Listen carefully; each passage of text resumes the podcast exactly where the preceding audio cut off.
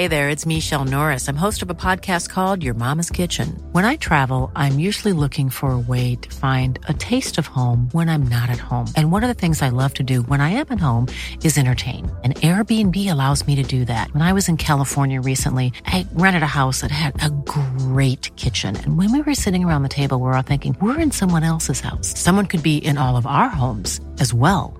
If you have a home, but you're not always at home, you have an Airbnb. Your home might be worth more than you think. Find out how much at airbnb.com/slash host. Even when we're on a budget, we still deserve nice things. Quince is a place to scoop up stunning high-end goods for 50 to 80% less than similar brands.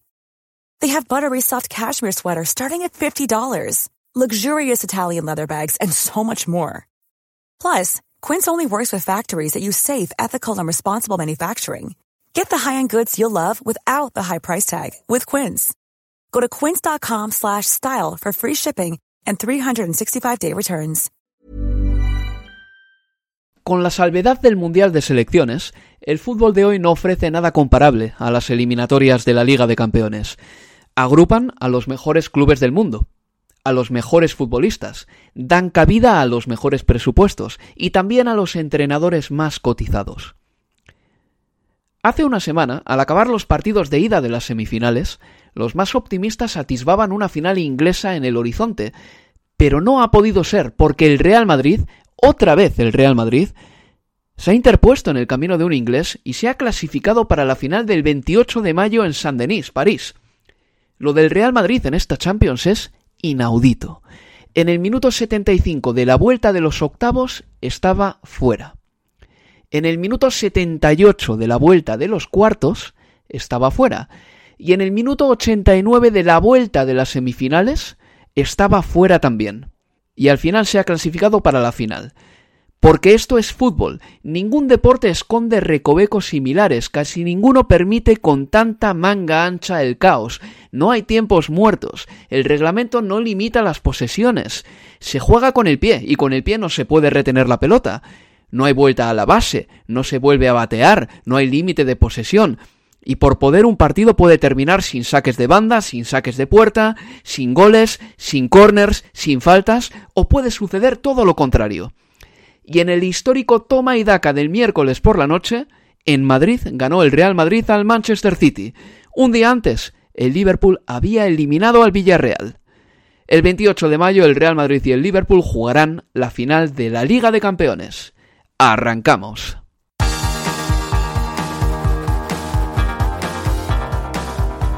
Universo Premier, tu podcast de la Premier League con Álvaro Romeo, Leo Bachanián y Manuel Sánchez.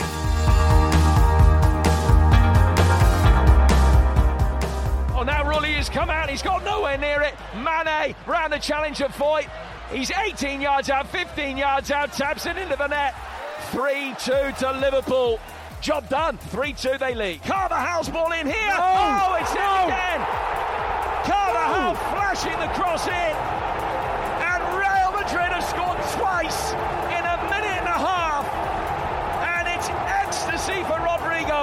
Right footed, he addresses it and slots it into the bottom right hand corner, sending Edison the wrong way. Real Madrid 3, Manchester City 1.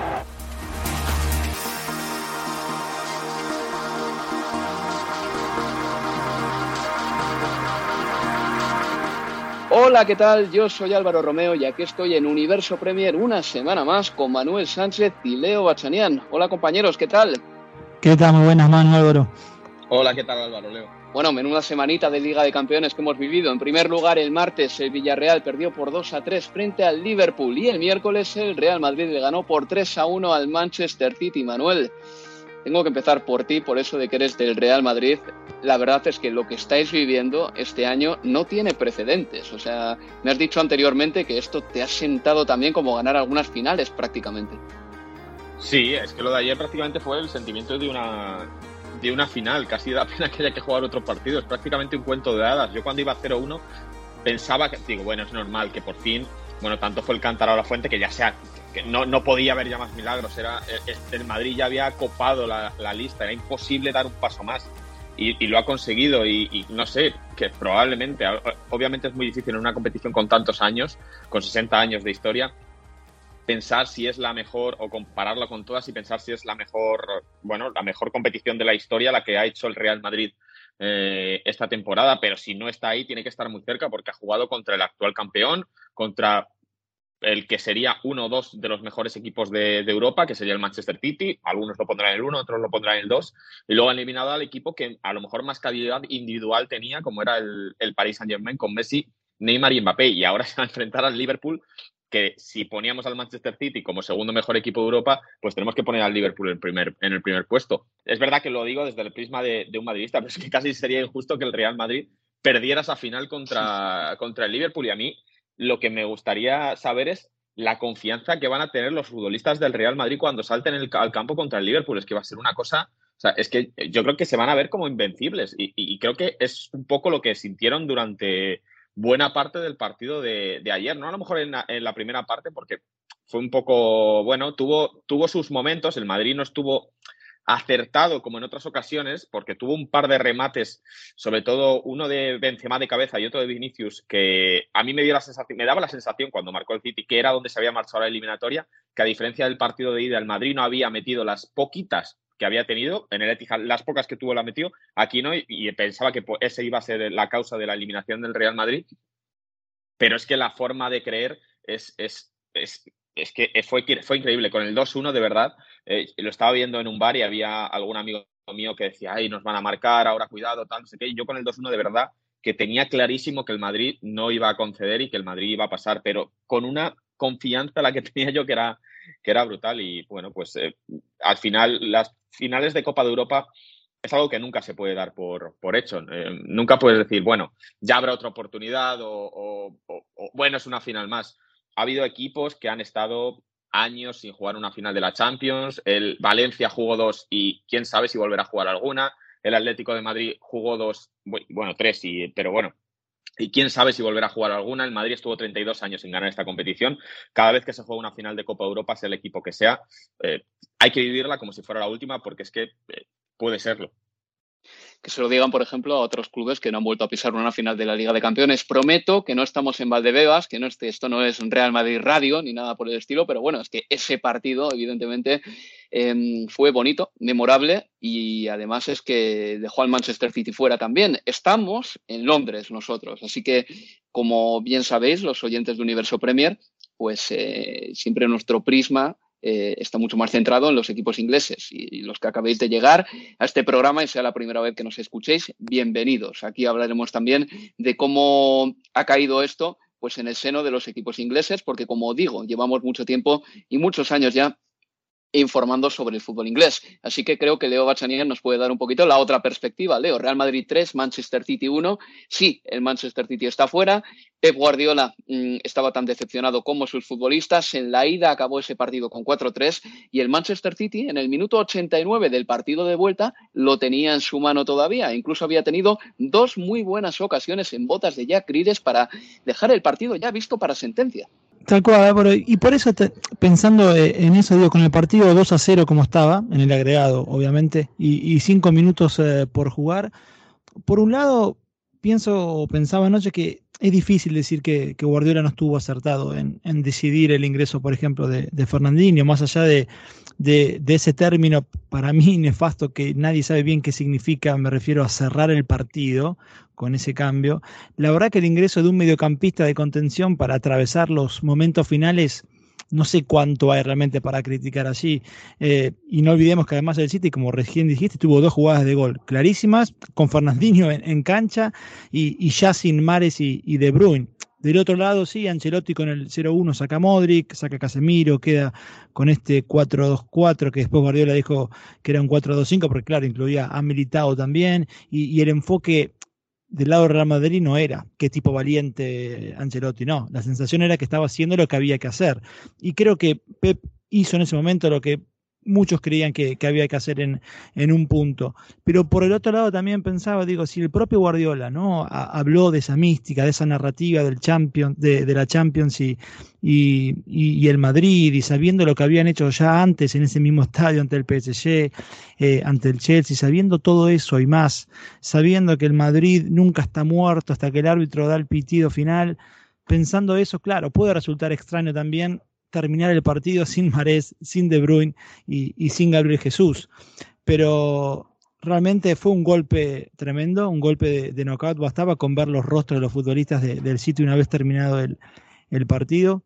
Pero al mismo tiempo, por más que mucho se hable de que el City perdió la oportunidad en el partido de ida, ¿no? de que mereció más y que debió haber seguido a Madrid con otra diferencia en el, en el, en el marcador, la verdad que un equipo al que le marcan seis goles en una semifinal es también difícil de justificar que merecía estar en la final. Seis goles le marcó el Real Madrid. Me parece que por momentos ayer pasaba por alto eso en el, análisis, pero el City sufrió seis goles en dos partidos.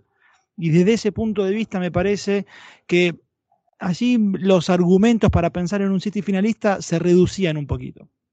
Es increíble de todas maneras, Leo Manuel, porque el Manchester City en eh, Premier League es el equipo menos goleado. Corregidme si me equivoco, pero creo que es el equipo menos goleado de toda la Premier League en este momento. Y al mismo tiempo, Liga de Campeones le han metido muchos goles esta temporada. Acordaos, por ejemplo, que en la fase de grupos, el Leipzig mismamente le metió tres goles en un partido que es verdad que ganó el Manchester City por 6 a 3, pero en Champions no ha sabido cerrar la puerta de la misma manera. Y volviendo al tema de los cambios, Leo, porque me parece muy interesante. De hecho, yo creo que los entrenadores hicieron los cambios que tenían que hacer de verdad lo pienso así, y ninguno de los cambios fue para peor. Eh, pero sí como un cambio que para mí fue el peor de todos, y yo hoy tampoco lo haría, que es el que hizo Carlo Ancelotti retirando a Benzema. Y seguro que Manuel está un poco de acuerdo con esto, porque te acordarás que le retiró en la prórroga, Manuel, ¿no? Imagínate, por ejemplo, que ese partido se va a los penaltis y no tienes a Benzema para tirar el penalti. Benzema ahora mismo es el tirador oficial del Real Madrid. Y tenemos que recordar que da igual que Benzema acabe cargado este partido, porque ya no tiene que jugar ningún partido importante en 23 días. El Real Madrid ya ha ganado la liga. Benzema no tiene que jugar un solo minuto de aquí hasta el 28 de mayo. No entendí ese cambio de Carlo Ancelotti. Sí, a mí me sorprendió también. Yo hubiera dejado a Benzema hasta el final porque al final es un futbolista que tiene gol, que el Madrid va a tener alguna contra, que te retiene el balón además y sobre todo lo que dices tú también, la posibilidad de los penaltis que eh, era un gol, era un gol. Es verdad que el City no tiró a puerta en toda la segunda parte de la, de la prórroga, pero era un gol de diferencia, cualquiera, un centro, la que tuvo Fernandinho al final de la primera parte, era tan solo un gol. Y Ancelotti decidió cambiarle, yo en el momento lo que pensé es que pues no podía más, o sea, que, que, que Benzema al final tiene una edad y, que no podía ni con las botas, que eso no es a lo mejor mm, excusa porque en una tanda de penaltis he visto a Gareth Bale en una final de la Champions tirar prácticamente cojo, pero imagino que Ancelotti diría, no me sale rentable mm, sacrificar estos 10 últimos 15 minutos o 10, 15 cuando le quitara eh, con un jugador menos solo por pensar en los penaltis, cuando puedo jugar con un centrocampista más. Yo creo que esa fue un poco la, mentalidad de Ancelotti en ese, en ese momento y por eso dijo, en la balanza entre quedarme con Benzema para los penaltis y jugar los últimos 15 minutos con uno menos, prefiero, prefiero, prefiero meter a un, a un futbolista de refresco y que me ayude. Recuerdo los goleadores del partido. En el 73, Riyad Mahrez marcaba el, 0-1, que en ese momento significaba el 5-3 en la eliminatoria. En el 90, Rodrigo hacía el 1-1.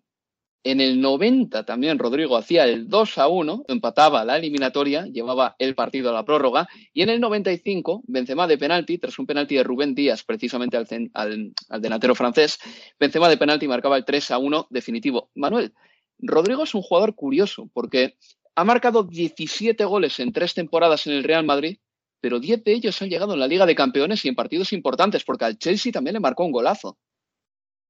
Hmm, él hizo un hat-trick, no sé si fue al Galatasaray o, o sí, fue, también. O sea, es un futbolista, sí, curioso, efectivamente, porque tampoco es titular indiscutible en este Real Madrid y porque quizá cuando llegue Mbappé le cierre un poco la puerta.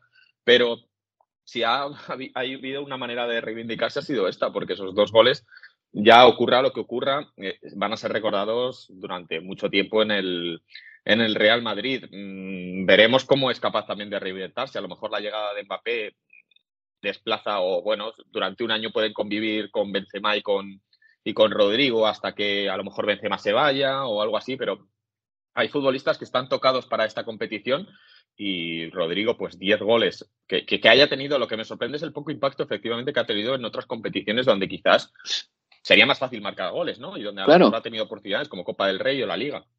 Eso es. Sí, sí. No, no, Rodrigo ya te digo, ¿eh? 17 goles con la camiseta del Real Madrid y 10 de ellos en Liga de Campeones. Y digo, no en esta temporada, sino en sus tres temporadas eh, como jugador blanco. Pero una cosa, también yo creo que en este partido se notó que el Real Madrid, y lo decíamos en el anterior programa, cuando va arriba tiene más, tiene más poder de fuego o lo que sea, pero hemos visto que ha sabido salvar situaciones críticas con golazos. Mira, por ejemplo, contra el Chelsea, cuando Luka Modric y Rodrigo, con 0-3 en el marcador en el Bernabéu, se alían para marcar el 1-3 que devolvía la paridad a, las eliminatorias. Contra el Manchester City en el Etihad, Benzema marcando el 2-1 con un gol eh, inusitado, con la pierna izquierda eh, de volea en una posición dificilísima. Incluso el gol de Vinicius. Creo que en el Manchester City los golazos cuestan más labor colectiva y no le estoy quitando ningún mérito, por ejemplo, al gol de Riyad Mahrez, pero creo que el Real Madrid sí que ha tenido en esta Liga de Campeones, tanto como contra Chelsea como contra el Manchester City, jugadores más expertos a la hora de aprovechar pues las oportunidades que les da el partido, Leo. Sí, totalmente, porque eh, en un concepto que creo que también lo, repasamos la semana pasada, es un equipo que prescinde de, del contexto de partido para, para marcar pero, pero al mismo tiempo, digo, y más allá de, de las místicas, la los fantasmas del Bernabéu, que es una linda narrativa, una linda narrativa siempre y cuando me parece también nos permita hacer justicia con los muy buenos futbolistas que tiene y el desenfado de, sus futbolistas más jóvenes, porque lo de Camavinga ayer ingresando por, por Casemiro fue sensacional. Eh, y bueno, lo de Rodrigo, Vinicius, Militado, allí tenés 10 eh, años de élite. Eh, en, el, en el devenir del Real Madrid. Me parece que al final también termina siendo quizás, bueno, eh, de lo mejor que pueda terminar dejando eh, Florentino Pérez, ¿no? Cuando se dio cuenta de que, bueno, no podía o no, en términos de, dinero, fichar a la estrella del momento, como solía ser en su momento, que se traía el cuadro al Bernabéu y eligió esta política de, de jóvenes futbolistas, bueno, me parece que ayer terminó siendo reivindicado en ese aspecto. Y algo más que es un detalle en todo esto, pero respecto a esto de traerte el futbolista del momento, yo creo que ninguna negociación, charla, promesas de dinero eh, y cualquier otra cosa hacen tanto por traer a Kylian Mbappé al Madrid que noches mm. como la de ayer. Si el chico es inteligente y está viendo esto por televisión, piensa, macho, yo quiero estar ahí. Sí, seguro, porque comparará con el Paris Saint Germain, ¿no? ¿Qué, qué, momentos así ha tenido el Paris Saint Germain en su historia? Muy poquitos, si nos ponemos a pensar. Oye, y eh, una cosa que, también me di cuenta ayer, ¿sabéis lo que echaba yo de menos en el fútbol? Pero decía, ¿por qué este partido me ha emocionado tanto y otros que he visto en los últimos dos años no? El tema de que haya público en el campo marca una diferencia gigantesca. O sea, hacía tres años que no veíamos un partido de fútbol de Liga de Campeones así, con público, pero cuando quitaron al público de los estadios para los cuartos, las semis y la final de 2020 y en 2021, que igual hubo algún espectador que otro, pero no todos los campos estaban llenos, eso deslució el espectáculo una, auténtica barbaridad. Ayer vimos el fútbol como mm. lo hemos conocido toda la vida. Yo creo que también eso es muy importante. ¿eh? Mm, sí, el momento en el que marca el City, minuto 72, 73, y hay un plano de la grada en la que se empieza a levantar la gente y empieza a aplaudir, yo creo que es también eh, es simbólico y ayuda obviamente a los, a los futbolistas. Eh, el City cuando gana el Real Madrid en el partido de vuelta en 2020 lo hace sin público. El Real Madrid cuando empata con el Liverpool 0-0 en la temporada pasada de los cuartos de final es sin público. Ese partido casi seguro, estoy seguro que el de Anfield. muy diferente sin público. El de Anfield, el de Anfield, hubiera sido diferente. Incluso el de ayer, fíjate que, que es, hablamos de un partido con público, pero hablamos de un Bernabéu en obras donde no todas las localidades están están llenas y aún así marca una diferencia brutal. Y también le puede jugar en contra el Real Madrid, quizá para la final en el Stade de France, porque no va a ser el Bernabéu el estadio que tenga, que tenga a favor y solo va a haber 20.000 madridistas en el estadio. El Real Madrid está en la final, ganó por 3 a 1 al eh, Manchester City. Vamos a escuchar a continuación a Pep Guardiola al término del partido. Esto era lo que decía el técnico de San Pedro. Antes del primer gol no, no estábamos sufriendo un acoso grande del Real Madrid, el partido ya se había roto, han puesto cinco delanteros, cuatro delanteros más Militao y han, encontrado el gol y luego han tenido su momento al, final. Ah, lo sabíamos, pues si lo han hecho muchas veces a lo de su historia, también lo pueden hacer con nosotros. Pero no la sensación esa de que te sientes apabullado, simplemente han encontrado los centros, los goles, cuando con Jack hemos tenido algunas en las contras y, cuando mejor estábamos, cuando mejor hemos encontrado el juego, pues al final ellos han remontado. Una pregunta, cuando llegó el partido a la prórroga, el Manchester City estuvo fatal. ¿Qué es lo que sucedió exactamente para que el Manchester City en la prórroga no tuviese plan? ¿Es este un equipo que no tiene líderes claros y por lo tanto cuando tiene situaciones complejas como tener que superar una prórroga, tirita? ¿Qué le sucede a este Manchester City? ¿Por qué jugó una prórroga tan mala en comparación con la prórroga del Real Madrid, Leo? Manuel. Sí, yo, yo simplemente yo lo. Eh, o sea, creo que Guardiola, obviamente, prepara los partidos, seguramente sea el mejor preparador de partidos del mundo y, el mejor entrenador, pero hay algo que supera todo esto y es el corazón. Y el Madrid eh, le, dio dos golpes tan fuertes que el, que, el, City no tuvo manera de recuperarse de ellos porque no es a lo que juegan ellos. Ellos juegan otro tipo de fútbol, otro tipo de fútbol menos a impulsos, más a, más a un control que en cuanto salta por los aires todo ese castillo de naipes que forma Guardiola, no hay forma de de, solucionarlo. Y es algo ya endémico de este Manchester City y de muchos de los equipos de Guardiola. Porque mm, hoy Miguel Delaney eh, publicaba un artículo sobre, sobre cómo han sido las eliminaciones. De Independent. sí, eh, en, en Independent, sobre cómo han sido las eliminaciones de Guardiola y se daba la casualidad, entre comillas, de que en todas ellas siempre ha habido un intervalo de partido 10 minutos, 5 minutos, 15 minutos en los que el Manchester City recibía dos o tres goles. Y eso es lo que al final le acababa costando en la eliminatoria. Le ocurrió con el Mónaco, le ocurrió incluso con el Bayern de Múnich en aquel partido contra el Real Madrid 0-4, le ocurrió con el Tottenham que le hizo dos goles en, en, 11 minutos, le ocurrió con el Olympique de Lyon que le marcó dos goles en 8 minutos, no, en 11 minutos creo y le eliminó. Le ha ocurrido muchas veces a lo largo de su, de su carrera y es porque su fútbol es otro y cuando ocurre algo imprevisible y el azar es el que juega sus cartas ahí, Guardiola no, o Guardiola sus equipos, que, juegan otra cosa, no saben responder. Leo, ¿estás de acuerdo con esa visión de Manuel? Hemos dicho ya que es difícilmente achacable mm, a Pep Guardiola la derrota de anoche, que los cambios no estuvieron mal por parte de ninguno de los dos entrenadores, pero sí que es verdad eso que dice Manuel, que los equipos de Pep Guardiola están acostumbrados a controlar los partidos y que cuando les sacas de ese guion, que normalmente sale perfecto, es un guion redondo, sufren. Y ahí están, por ejemplo, los datos de la Premier League que dicen que el City normalmente no es un equipo de remontadas, como por ejemplo lo ha sido el Liverpool o el Manchester United la pasada temporada. Sí, eso, eso es un hecho y, estaba bueno lo, que repasaba Manu respecto de, ese artículo de, Miguel Delaney en el, en el Independent, pero me parece que lo de ayer es más un estado de ánimo que que muchas de esas cosas que, bien marcaban eh, ustedes con el partido 2-1 en el cierre del, tiempo regular, me parece que, estaba clarísimo para dónde iba de, para dónde podía llegar a, decantar el, encuentro y. Espera, Leo, pero, pero esto es muy importante también. O sea, es, verdad que el Real Madrid estaba imbuido de un estado de ánimo eh, positivo, optimista para jugar la prórroga. Pero también es verdad que estaba imbuido de un estado de ánimo seguramente muy negativo cuando el Chelsea le metió el 0-3 y supo recomponerse. El Manchester City no.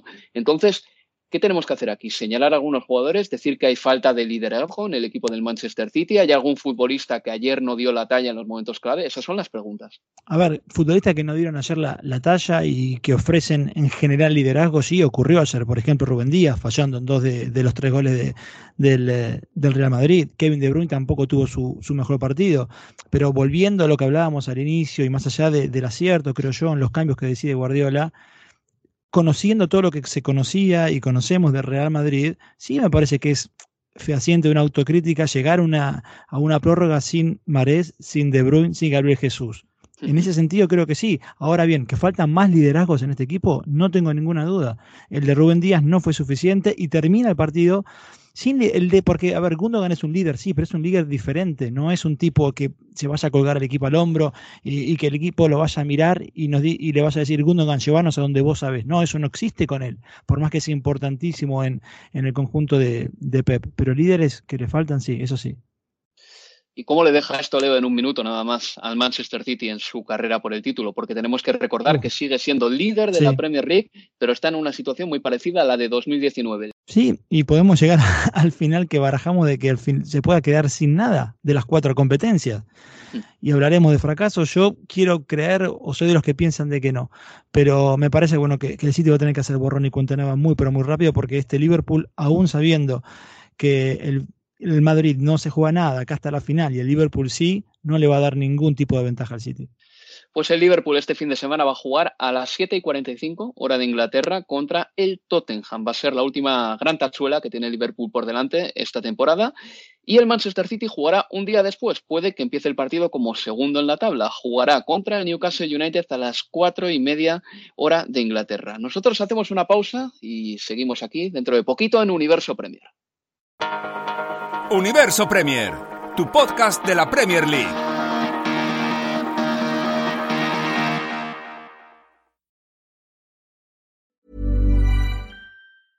Mother's Day is around the corner. Find the perfect gift for the mom in your life with a stunning piece of jewelry from Blue Nile. From timeless pearls to dazzling gemstones, Blue Nile has something she'll adore. Need it fast? Most items can ship overnight. Plus, enjoy guaranteed free shipping and returns. Don't miss our special Mother's Day deals. Save big on the season's most beautiful trends. For a limited time, get up to 50% off by going to BlueNile.com. That's BlueNile.com.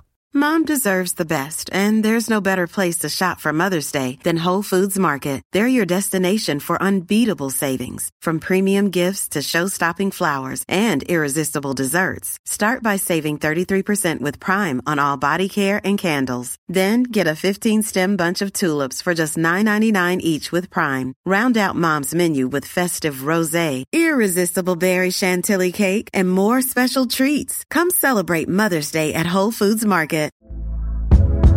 Hey there, it's Michelle Norris. I'm host of a podcast called Your Mama's Kitchen. When I travel, I'm usually looking for a way to find a taste of home when I'm not at home. And one of the things I love to do when I am at home is entertain. And Airbnb allows me to do that. When I was in California recently, I rented a house that had a great kitchen. And when we were sitting around the table, we we're all thinking, we're in someone else's house. Someone could be in all of our homes as well. If you have a home, but you're not always at home, you have an Airbnb. Your home might be worth more than you think. Find out how much at airbnb.com/slash host.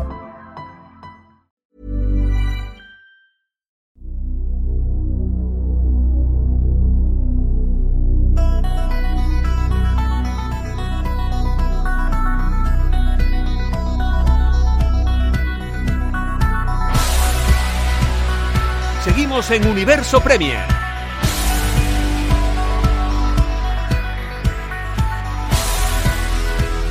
El martes, el Liverpool le ganó por 2 a 3 al Villarreal y eso que ese partido empezó muy mal para el equipo de Jürgen Klopp. La primera parte terminó con un 2 a 0 para los de Unai Emery, pero el Liverpool en la segunda parte, gracias en parte a Jerónimo Rulli, el guardameta del Villarreal, pues consiguió dar la vuelta al marcador, lo que significa que el Liverpool todavía podría ganar el póker de títulos, que es algo que se le está empezando ya a pedir al equipo de Jürgen Klopp. ¿Qué es el póker de títulos? Ganar la Carabao Cup, que ya la tienen en la buchaca, ganar la FA Cup, eh, jugar en la final de la FA Cup dentro de una semana, ganar la Premier League, están segundos ahora mismo en la Premier, y ganar la Liga de Campeones. Van a jugar la final el 28 de mayo contra el Real Madrid. El póker de títulos, nadie ha conseguido algo así en Inglaterra, porque el Manchester United de Alex Ferguson en 1999 consiguió el triplete pero no el póker de títulos. Sería algo que no tiene precedentes en el fútbol inglés y el Liverpool todavía puede conseguirlo. Al terminar el partido, Jürgen Klopp decía lo siguiente para los periodistas. Ahí en el estadio de la Cerámica decía lo siguiente sobre el partido contra el Villarreal. En la primera parte no nos hemos movido lo suficiente. No hemos encontrado a los centrocampistas, ni estos a los delanteros. Estaban demasiado fijos. Mané en la izquierda, Mohamed Salah en la derecha, Diego Jota en el centro, pero no se movían, no tuvimos nada de flexibilidad, así que hubo que agitar la delantera porque la defensa del Villarreal estaba orientada a defender al hombre. Estuvimos a su merced y eso es lo que cambiamos al descanso. Bueno, la primera parte terminó con 2 a 0 para el Villarreal y Leo Manuel, yo tengo la teoría de que al Villarreal le vino mal ese descanso. Le vino incluso mal hasta marcar el 2 a 0 antes del descanso, porque cuando marcó el 2 a 0 estaba ya, eh, digamos que subido a una ola muy positiva y de repente el partido se va al descanso. Ahí seguramente Unai Emery pidió un poquito más de contención y de prudencia a sus hombres. Y claro, eso ya dio alas al Liverpool, que estaba noqueado en la primera parte, por cierto, porque es que el Villarreal le dio un repaso muy serio en la primera mitad, Manuel. Mm, sí, nunca sabremos cuánto de culpa tiene que Emery echara al equipo atrás o que el Villarreal se echara atrás. y cuánto de culpa es que el Liverpool diera un paso adelante y se diera cuenta que tenía que, cambiar algo porque el partido se les estaba yendo. Bueno, el descanso al final a veces decimos que bien le viene al equipo el este descanso porque está sufriendo, le están apretando, etcétera, y cambia luego completamente el partido y otras veces pues, pues pasa lo del Villarreal, que yo creo que efectivamente, no que se confiara, pero como que se dio ese golpe de realidad de decir, tenemos la eliminatoria, tenemos una final de la Champions para, para, el Villarreal, porque a lo mejor otro equipo pues lo hubiera aceptado con, con, más empaque, porque, porque están más acostumbrados a este tipo de gestas, pero, pero no el Villarreal, y se vio a un gol de conseguirlo y, y, se, se acongojó, por así decirlo. Mm, y luego ya el, Liverpool en la segunda parte pues hizo lo que creo que era lo normal. Es que creo que tampoco le podemos achacar mucho al Villarreal porque hasta lo que hizo hasta el minuto 45 fue irreal y lo, que ocurrió con la entrada de Luis Díaz y con ese Liverpool en la segunda parte es lo que cualquiera de nosotros hubiéramos pensado que, que, hubiera pasado con el partido. De todas maneras, yo sí que creo que a una Emery le pudo dar un ataque de Gareth Southgate y es muchísimo mejor entrenador una Emery que Gareth Southgate. Eso para empezar, que quede ahí en el registro, ¿vale? Yo no he dicho que sean comparables, pero sí que es verdad que una de las cosas que más se le ha notado a Inglaterra en la última Eurocopa y en el último Mundial es que cuando marcaba el primer gol, automáticamente no aprovechaba esa inercia positiva para marcar el segundo, sino que se echaba un poquito para atrás. Y creo que en este caso al Villarreal le pasó algo distinto. Ya que estás ahí, ya que te pones con 2 a 2 en la eliminatoria, ¿por qué repites el plan de Anfield si no te salió bien nunca? Eso en primer lugar. Y en segundo lugar, el Villarreal ha hecho este verano la mayor inversión de su historia y no ha cambiado al portero. Sergio Asenjo ya no es el portero que era porque ha tenido tres lesiones durísimas de rodilla y Jerónimo Rulli sigue sobreviviendo en la portería del Villarreal porque paró un penalti a David De Gea en la final de la Europa League. Pero Jerónimo Rulli no es un portero de élite y Allison sí. Y Allison lo demostró en el partido contra el Villarreal. Yo rompo una lanza aquí por ti, por, por Álvaro, porque, porque me sonaba que, que esto lo habías comentado varias veces a lo largo de la temporada y lo busqué y, efectivamente, Álvaro ya había dicho varias veces. O sea, estuviste fisgando en mi Twitter. Sí, bueno, porque me sonaba. porque, claro, mucha gente Espero que no entres a Rulli. Eh, salió mucha gente a criticar a Rulli, ¿no? Y, pensé, bueno, igual es algo circunstancial o la gente se está aprovechando del momento, etcétera, etcétera. Y me sonaba mm. que tú habías sido de los que ya había hablado de, de Rulli tanto en la ida como en otras ocasiones. Efectivamente, había tweets de, no sé si era febrero o algo así, tuyos, diciendo que no entendías por qué el Villarreal jugaba con Rulli en lugar de, en lugar de Asenjo. Y, no, porque, no porque venga de la Real Sociedad, ¿eh? No porque venga de la Real Sociedad, que alguno por ahí me lo ha dicho también, no, no es por eso. Pero es que Rulli no bloca la pelota para empezar. Y yo creo que una de las cosas básicas que tiene que hacer un portero es bloquear los eh, centros fáciles, ¿no? Y normalmente siempre los despeja de puños. Eh, es un portero que juega en vez de Asenjo porque tiene más eh, fiabilidad con el pie, pero tampoco marca tanto la diferencia con los pies, tampoco marca tanto la diferencia. Y luego el otro día el primer gol de Fabiño es parable. Y en el último gol, en el Sadio Mané, pues bueno, la salida no le sale bien, ¿no? A Jerónimo, a Jerónimo Rulli, Leo. Pero bueno, eh, ahí tenemos a Liverpool en la final otra vez. Y es la constatación, una vez más, de que este equipo de Jürgen Klopp no ha tenido prácticamente ningún tipo de error, ni fallo, ni tara esta temporada. Tres derrotas en total, creo recordar, tres nada más. Y en este 2022 solo ha perdido contra el Inter de Milán en un partido que ni siquiera es significativo porque el Liverpool pasó, ganó en San Siro en el partido de ida con una holgura suficiente para poderse permitir perder el partido de vuelta en Anfield. Sí, no sé qué más pueden pedir realmente los, los hinchas del Liverpool, ¿no? Un póker de títulos eh, a la vista o factible. Eh, hablamos de un equipo que para el 28 de mayo habrá disputado los 62 partidos que podían jugar en el año. Es, es una verdadera locura. Y, que además, antes del regreso o del partido de, de vuelta ahí en, ahí en Valencia entre el Villarreal, la confirmación de que, de que Klopp se queda otros dos años y que ha extendido su contrato. Bueno, termina, termina siendo realmente, me parece que un, 2022 de, de locuras. Un, aspecto más, Luis Díaz, Álvaro Mano también, tremendo eh, el impacto cuando ingresa en la, en la segunda parte. Creo que hoy eh, escuchaba que eh, en la radio esta mañana que comparaban el impacto de futbolistas llegados en enero y el que más se le acercaba a lo de Luis Díaz era lo del propio Virgil van Dijk cuando llega en, en enero del, del 2018 bueno, que de hecho marca en su debut por FA Cup ante el Everton, pero que después no había tantos casos de, de, esta magnitud. ¿no? A ver, Diego Jota también entró muy bien, pero bueno, teniendo en cuenta que hablamos de que este chico mete un gol en, en semifinal de, de, de, Champions League, que fue titular en la final de la Copa de la Liga, de que Klopp confía en él para partidos importantes y que con un encuentro que estaba como estaba, eh, 2 a 0 al descanso, eh, su ingreso termina por, por facilitar y cambiar el desarrollo de un encuentro realmente tremendo lo, de, lo del colombiano, que en 2019 se lo ofrecieron a Boca Juniors y quiero mandarle un saludo al genio del dirigente que dijo que no, que no lo quería. Nos perdemos a Luis Díaz, por cierto, en el Mundial. Eh, Además, quiero hacer un inciso aquí, eh, Leo, igual has leído tú esta información del New York Times, evidentemente sigues el fútbol sudamericano, que la Federación Chilena ha hecho acopio de una serie de documentos que demostrarían que Byron Moreno nació en Colombia, el ecuatoriano, tres años antes de lo que dicen sus papeles de nacionalidad, y si esta demanda de Chile prospera, a Ecuador le podrían sustraer todos los puntos de los partidos en los que jugó Castillo. Por lo tanto, Chile podría ir a la Copa del Mundo. Esto lo ha sacado el New York Times pues hace cuestión de una hora más o menos. Sí, está Alucinante. No sé si tenías constan constancia de esa noticia. Yo lo leí en otro lado, esto sí, en Twitter sí, sí. hace como dos o tres días. Sí. Eso, hace un par de días, pero no, no sé hasta dónde puede llegar y si, si puede realmente generar que, que, el, que el TAS termine dejando fuera del Mundial a Ecuador sería una verdadera locura, no sé, pero, pero bueno, habrá que seguirlo de cerca. Sinceramente no estoy, pro, no, no le he entrado en profundidad al tema, sí apenas de, de verlo por encima, pero es que puede ser un, no sé, no, me cuesta imaginarlo, sinceramente un, me, me, cuesta mucho. Un cisma más para la FIFA, que está teniendo pocos, sí. pues uno más, no, no vendría mal. Un, uno más, ya, ya que tienes unos cuantos, pues ¿por qué no? ¿Por qué no otro más? ¿no? Para, para, dar, para dar trabajo a más gente, a más abogados y tal. Siempre, siempre pienso en, eh, en un grupo de picapleitos que están en la puerta de la FIFA esperando que les den trabajo. O sea, todos los días. Oye, eh, partidazo, por cierto, aparte de Luis Díaz, de Fabiño también. También, sí. Quizá el mejor mediocentro del mundo ahora mismo. El mejor mediocentro defensivo del mundo ahora mismo. ¿eh?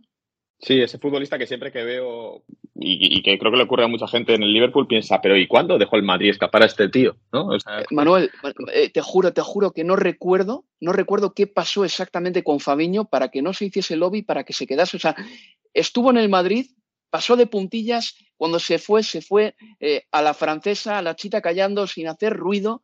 ¿Qué pasó Llegó como exactamente lateral, ahí? Sí. Lo trajo sí. Mourinho, no sé si igual coincidió que fue uno de estos futbolistas eh, eh, protegidos de Mourinho, de, de Méndez, como, como cuando llegó Coentrao, etcétera, porque no sé, creo que a lo mejor, eh, a lo mejor fue de los futbolistas que llegó a la cantera, que llegó al Castilla, porque llegó al Castilla como lateral, y eso como que no gustó mucho en la estructura, porque al final lo traía Mourinho, y, y bueno, era como sí. en vez de cortar, a lo, en vez de dar oportunidades a los futbolistas españoles, se traía un tío de fuera, etcétera, etcétera. Creo que pudieron ir por un poco los tiros, y al final como Mourinho acabó tan mal con el Real Madrid, y todo acabó tan, tan, tan, tan, bueno, tan nublado, pues a lo mejor pudo ser por ahí, pero ahora viéndolo, me, me, me parece incluso surrealista lo poco que se habla de, del error del Real Madrid dejando salir a Fabiño. Pero, y a propósito de esto, yo, yo creo que es un ejercicio que no, nos ocurre, ¿no? A menudo cuando pasa situaciones como esta, de que nos podemos pensar, pero ¿cómo? ¿Qué ocurrió? ¿Por qué lo dejaron ir? Pero, a ver, yo creo que al final del día lo que cuentan son, son los contextos. Nada nos hubiera dicho o nos podría hacer pensar también de que este Fabinho de hoy, en este Liverpool de Klopp, habiéndose quedado en el Real Madrid, hubiera generado el nivel que, que tiene hoy. Virgil van Dijk, eh, hoy nadie tiene dudas, ninguno, dudamos de que si no es el mejor central del mundo, es el, es el segundo, como decía Brian Clough, si no es el, el uno, está en el, si no es el mejor del mundo, está en el top uno, pero la realidad es que comenzó a ser ese central a los 26 años. O sea, sí. y hay futbolistas que maduran o que explotan muchísimo más tarde y a veces este, o el contexto les permite que, que eso se dé. Entonces, no sé, realmente, es verdad que nos podemos preguntar y como juego está bueno, pero ¿cuánto sabemos de que este Fabiño de hoy hubiera sido el mismo si se quedaba en el, en el Real Madrid? No, Diego, a lo mejor no eh, Diego Jota, Diego Jota, Manuel también. Sí, Diego Jota en el, en el Atleti, sí, ¿no? Y muchos, sí. muchos ejemplos, muchos ejemplos, pero y al final, pues eso, el Madrid a lo mejor no hubiera ganado lo mismo si se hubiera quedado Fabiño y no hubiera, no sé, no hubiera despuntado tanto Casemiro, ¿no? Es, bueno, es obviamente fútbol ficción, pero bueno, que el Madrid lo dejó salir en un momento, o sea, lo, dejó salir, me imagino que por un precio muy, muy pequeño y muy frío y bueno, pues obviamente ahora ha triunfado y bueno, pues estas cosas, al final a la prensa nos, nos gusta mucho jugar esta, a este fútbol ficción siempre se me pasa por la cabeza ese equipazo que tenía el Mónaco en 2017 con Leonardo Jardín, que eliminó al Manchester City de los cuartos de final de la Liga de Campeones. ¿Os acordáis? Que tenía, a ver, ¿eh? vamos a hacer memoria, a, a Sidibé, a Mendy, el del Manchester City que ya no está en la plantilla, tenía a Fabiño, tenía a Falcao, a Bernardo Silva, a Tomás Lemar, a Kylian Mbappé, seguro que me estoy olvidando de alguno más. Es que ahora lo miras fríamente y dices, es normal que eliminas ese Manchester City del primer año de Guardiola. Sí, sí, es que era un. Tenían al Mbappé joven, estaba Carrasco. Eh, no, Carrasco. Sí, Yannick Carrasco está. No, Carrasco, ya estaba, no, ya estaba en el Atlético. Ahí os corrijo. Sí, sí, sí, porque Carrasco en 2016 marca en la final de la Champions. Ah, con el ¿Estamos hablando de la 2014-2015 No, no, no, la, 16-17, cuando ganan la, ganan la Liga Francesa y eliminan al Manchester City de la Champions con un equipazo. Ah, sí, sí, sí, cierto, sí, pues sí, estaba Guido Carrillo, Bakayoko, por ejemplo, que... que, Otro. Bakayoko, sí, sí. Yo Moutinho, que no sé si lo hemos mencionado. También, Moutinho también, tienes razón, sí. Vaya equipazo tenía ese Mónaco, ¿eh? Mm. Es alucinante, alucinante, de verdad. Bueno, en fin, pasamos página, eh, dejamos la Champions atrás y entramos ya en eh, pues, eh, labores más de andar por casa, como por ejemplo la Premier League. El Manchester United el lunes le ganó 3 a 0 al Brentford y no rescato este partido de manera aleatoria. Es que es ya de los últimos partidos que va a jugar el Manchester United esta temporada, ganó y Ralf Rangic ya todo lo que dice y todo lo que hace empieza a sonar a evaluación o a despedida. Escuchamos al técnico alemán del Manchester United. Para mí no es una cuestión de posición, sino qué tipo de jugadores de calidad tendrá el Manchester United en el futuro. Es evidente que el club necesita como mínimo a dos delanteros nuevos para dar al equipo más calidad, más opciones y más armas. Esto decía el futuro seleccionador del equipo de Austria, que por cierto, Manuel Leo, qué cosa más rara, y no me parece ni mm. serio, no me parece ni serio que el consultor del Manchester United, barra entrenador, barra director deportivo, firme ahora en el desenlace de la temporada, cuando todavía el United no está clasificado para la Champions, firme con la selección de Austria y que todo esto se haga oficial. Pues bueno, este señor Ralf Rangic decía que el Manchester United necesita dos delanteros nuevos para dar al equipo más calidad. Y al empezar la temporada, me acuerdo que hablábamos y decíamos, el United tiene a Cristiano Ronaldo, tiene a Cavani, tiene a Rashford, tiene a Marcial y tiene a Greenwood. Bien, Rashford esta temporada está siendo malísima. Marcial está cedido en el Sevilla. Greenwood problemas con la justicia por eh, presuntas agresiones a su, a su pareja. Cavani ya tiene 34 para 35 y el único que está demostrando ahí es Cristiano Ronaldo esta temporada, que el otro día también marcó contra el Brentford. Es decir, ¿tiene razón Ralf Rangis cuando dice que necesitan a dos delanteros más? Lo de Ragnick es, es todo muy extraño, porque las declaraciones que viene realizando en conferencias de prensa son en el tono justamente de un consultor eh, porque ponerse a hablar de qué futbolistas necesita el equipo eh, parece más propio un director deportivo, teniendo en cuenta que todavía se está jugando la competencia en la que él está hablando en conferencia, que, que la de un, que la de un entrenador. Ahora bien, teniendo en cuenta cómo se ha dado esta temporada, yo creo, no, no me parece una locura lo, lo que plantea porque más allá de, lo de lo de Marcial, no sé cuánto más futuro en el, en el club tenía, veremos si, si Ten Hag eh, contará con él o, no. Eh, yo creo que Rashford todavía está a tiempo de, lógicamente, de, recuperar el, Rashford que vimos hace, hace dos temporadas. Porque no fue hace mucho que el propio Rashford, Greenwood y Marcial marcaron 22 goles cada uno eh, en, la, en la temporada. En la 19-20, Leo. En la 19-20. Ahí está. La temporada de la, que termina en, en pandemia. Este, pero bueno, yo creo, y volviendo a lo del comienzo, esta cuestión extraña de, de Ragnick, entrenador de Austria y consultor del United, para mí en algún momento se, me cuesta imaginar que la próxima temporada arranquen esas dos funciones. No, no tiene ningún tipo de lógica, no, no, no, no, no, no, hay cabeza para que eso suceda. Pero no es serio. Eh, esto, esto lo hace, por ejemplo, lo puede hacer el Ralf Rangic siendo el entrenador, con todos los respetos, del Lokomotiv de Moscú, el equipo en el que estuviese. O sea, pero si tú eres el entrenador del Manchester United, ya has llegado a la cúspide. A lo que me refiero con todo esto es que si firmas con Austria o lo que sea, que no se haga público todavía. Que termine la temporada, os dais las manos, os dais la mano y cada uno se va por un lado. Pero ahora mismo ya que se sepa que Ralf Rangic se va a ir, que el eh, entrenador haya tenido esta doble función en la que ayuda a elegir al próximo entrenador mientras se entrena después de estar 10 años sin entrenar a nadie. todo esto no ha sido nada serio por parte del Manchester United. Decidme que no había mejores opciones ahí para contratar a un entrenador. Valverde, pero había por ahí seguro que mejores entrenadores y mejores opciones. Mm. Sí, pero el Manchester United se ha acostumbrado a hacer las cosas mal y ya nos parece como prácticamente lo, normal desde, 2000, desde, desde, 2014. Es extraño porque, bueno, al final no había ningún tipo de necesidad de anunciar este, este acuerdo ahora.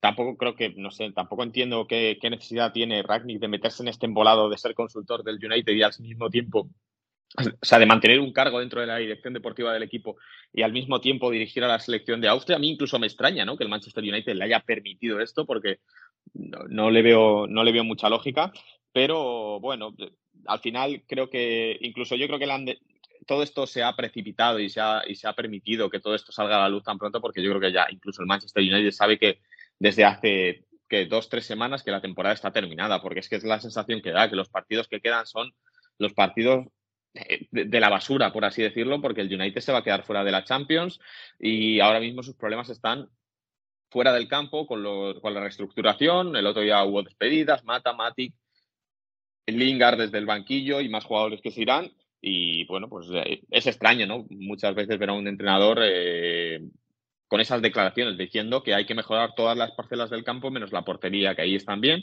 pero que el resto hay que traer jugadores, que se van a ir otros y, mm. que, va a haber que mejorar porque hay que traer jugadores de calidad. Es extraño escuchar a un entrenador, pero es que yo creo que desde hace varias semanas ya Ragnick, en vez de estar en modo entrenador, está en modo director deportivo.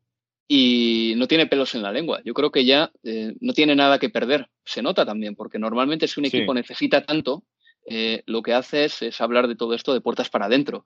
Pero hablar de puertas para afuera, de que necesitas a dos delanteros y tal, eh, habla de un Ralf Rangic que yo creo que no tiene ya conciencia exactamente de, del impacto que pueden tener sus palabras, porque el United tampoco puede venderse tan fácilmente y decir abiertamente en el mercado, pregonar, Manuel, sí, necesita dos delanteros, porque eso automáticamente va a subir el precio de cualquier jugador que quieras comprar. En fin, ese día el United le ganó por 3 a 0 al Brentford. Al United le quedan dos partidos esta temporada. Y me interesaron también las palabras de Thomas Frank, porque interpreto que no es descartable que Thomas Frank tome las riendas de la permanencia de Christian Eriksen, porque dijo literalmente que hablará con él. Pero podría ser ¿eh? que Christian Eriksen se quedase en el Brentford. Ha salido bien lo de Eriksen, por fortuna. Y no sé, podría tener también más novias, pero Thomas Frank tiene muchas ganas de que se quede y van a presentarle un proyecto y un plan a Christian Eriksen.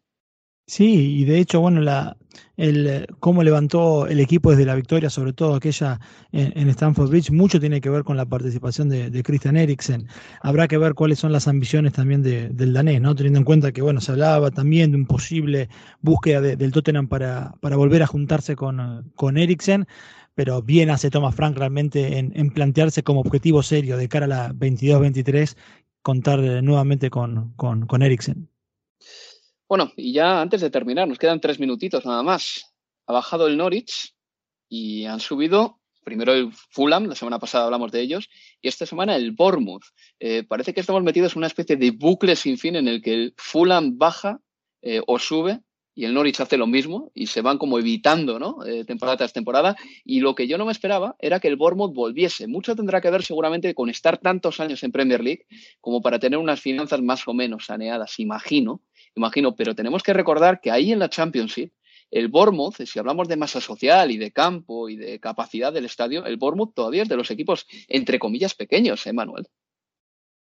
Sí, sí, no, pero bueno, eh, está al final la estructura tampoco ha cambiado, ha cambiado tanto, creo, desde que desde que descendió, ha conseguido este ascenso, dejando al Forest ahí peleando por el playoff y vamos a ver si consiguen mantenerse, obviamente ya sin Eddie Howe, sin ese ciclo glorioso de Eddie Howe que los llevó tan arriba en la, en la, mm, en la, en, la estructura del fútbol inglés. También con la buena noticia, por cierto, de la recuperación de David Brooks, que sí. un cáncer testicular y el otro día, no sé si fue ayer o antes de ayer, se anunció que comunicó que ya está que ya está Lo anunció Manuel justo antes del ascenso. Por, eh, antes del partido, sí. sí.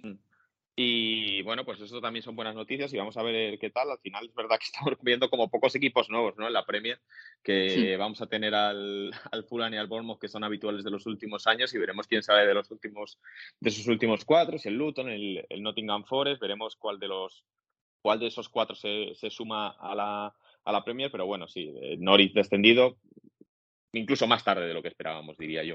Pero eso mucho tiene que ver también, perdón, lo digo rapidito, la cuestión de, los parachute payments. Mientras eso siga estando, van a haber mucha ventaja para los equipos que descienden de la Premier para seguir jugando en, en, la Championship. Además de generar una brecha económica en los equipos del Championship que para cortar esa carrera se meten en deudas que después no pueden eh, sostener, como le pasó al Derby County. Y bueno, así tenés equipos que descienden y ascienden porque los presupuestos que manejan son totalmente diferentes también. Y para un equipo como el Bournemouth, ese parachute payment, ese pago para caídas, eh, que básicamente te sufraga ¿no? de tu descenso, eh, es muy importante porque tenemos que recordar que el Bournemouth a través del aforo no sacan tanto dinero como, por ejemplo, podría sacar el Nottingham Forest, para que nos entendamos, simplemente por la capacidad del campo. Pero bueno, eh, son caras conocidas ¿eh? las que vuelven a la Premier, porque el entrenador es Scott Parker, el elegante ex entrenador del Fulham, que ahí estará una temporada más, y uno de sus eh, mejores jugadores esta temporada ha sido Dominic Solanke, 29 goles en la Championship para el que fuese canterano del Chelsea. Así que felicidades para los Serris y la temporada que viene les veremos en la Premier League junto al Fulham. Por nuestra parte, esto ha sido todo, así que Leo Manuel, muchas gracias. ¿eh? Un abrazo, Un abrazo chicos. Y les recuerdo que este fin de semana emitiremos el partido entre el Liverpool y el Tottenham, que se va a jugar el sábado a las 7 y 45 de la tarde, tarde-noche ya. Una hora un poquito más tardía, hora bruja, como se suele decir, hora granuja, y esperamos que estén con eh, nosotros disfrutando de ese partido. Se despide de todos ustedes Álvaro Romeo. Hasta la próxima, amigos. Adiós.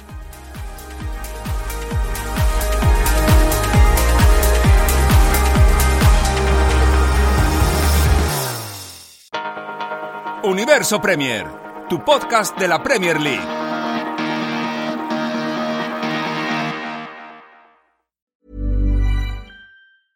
Even when we're on a budget, we still deserve nice things. Quince is a place to scoop up stunning high-end goods for 50 to 80% less than similar brands. They have buttery soft cashmere sweaters starting at $50, luxurious Italian leather bags, and so much more. Plus, Quince only works with factories that use safe, ethical, and responsible manufacturing. Get the high-end goods you'll love without the high price tag with Quince. Go to quince.com/style for free shipping and 365-day returns. Mom deserves the best, and there's no better place to shop for Mother's Day than Whole Foods Market. They're your destination for unbeatable savings, from premium gifts to show-stopping flowers and irresistible desserts. Start by saving 33% with Prime on all body care and candles. Then get a 15-stem bunch of tulips for just $9.99 each with Prime. Round out Mom's menu with festive rosé, irresistible berry chantilly cake, and more special treats. Come celebrate Mother's Day at Whole Foods Market.